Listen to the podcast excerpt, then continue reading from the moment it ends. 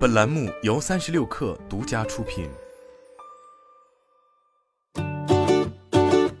本文来自三十六氪，作者李安琪。十一月一日，据《华尔街日报》报道，自动驾驶卡车公司图森未来正面临美国联邦调查局 FBI、美国证券交易委员会 SEC、美国外国投资委员会 （CFIS） 的多方调查。调查内容包括图森未来和氢能源卡车初创公司 Hydron 之间的关系，后者由图森未来另一个联合创始人陈默带队创立。据知情人士透露，FBI 和 SEC 的调查人员正在调查图森未来高管是否因为适当披露这种关系而违反了授信责任和证券法。同时，这些机构还在调查图森未来是否与 Hydrogen 共享了在美国开发的知识产权，以及这种行为是否向外海外对手输送有价值的技术，从而欺骗了图森未来的投资人。面临调查之际，图森未来于当地时间十月三十一日发表了声明，表示已经终止了侯小迪的首席执行官、熟悉运营官等职位。根据董事会的调查，图森未来一些员工曾为 Hydrogen 工作，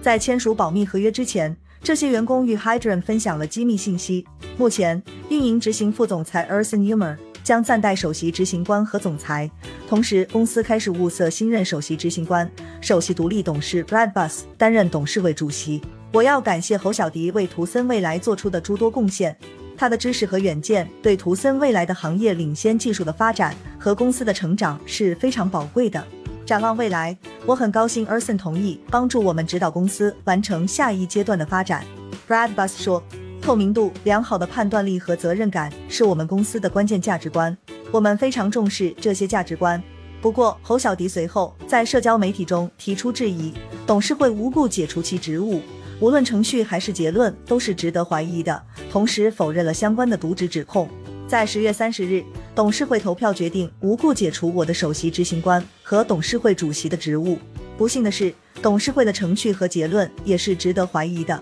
随着事实的进一步曝光，我相信我作为首席执行官和董事长的决定，以及我们对图森未来的愿景将得到修正。侯小迪写道：“我的领导风格可能有时过于苛刻，但这是因为自动驾驶本身就是一项充满挑战的使命，需要我们坚持不懈的努力。”你们的奉献精神令我感到谦卑，但很遗憾的是，我们一起付出的努力、做出的牺牲，无法被那些不懂自动驾驶技术复杂性的人所理解。我们共同追求的梦想被政治所阻碍，是一件极其不公平的事情。二零一五年，侯小迪与陈默联合创办自动驾驶卡车公司图森未来，提供无人驾驶卡车解决方案。曾获得新浪、英伟达、智平资本、复合资本、鼎晖投资、EPS、万都等的投资。二零二二年四月，在美国纳斯达克上市，募资总额为十三点五亿美元，成为全球自动驾驶第一股，市值一度达到了八十四点九亿美元。但随之受了美国政府的严格监管，